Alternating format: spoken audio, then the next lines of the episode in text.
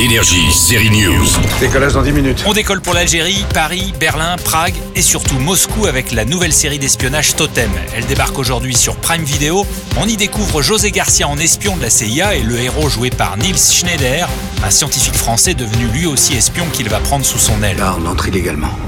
L'espionnage là-bas, c'est la peine de mort ou la prison à vie. Avec Totem, on a le réalisme des décors et de la géopolitique des années 60 et on a aussi une série qui flirte avec le thriller, le suspense, les bonnes séries d'espionnage. Mais Totem, c'est aussi une histoire d'amour impossible entre deux agents et des espions avec des failles. N'est-ce pas José Garcia? Ah oui, mais c'est ça qui me plaît. Moi, je, je- je trouve que ce personnage l'adore parce que justement, c'est un personnage physique, c'est un chaperon, c'est quelqu'un qui, qui emmène les scientifiques et leur fait traverser la frontière pour euh, glaner les informations.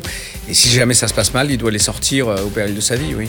Mais voilà, ce qui est intéressant dans ce personnage, c'est que justement, il a, il a beaucoup de failles. oui. Mais de quelle faille parle-t-il? À vous de le découvrir avec la nouvelle série Totem. Il y a d'ailleurs plein de trucs à découvrir. Il faut trouver le lien avec la bombe orbitale. Énergie, série News.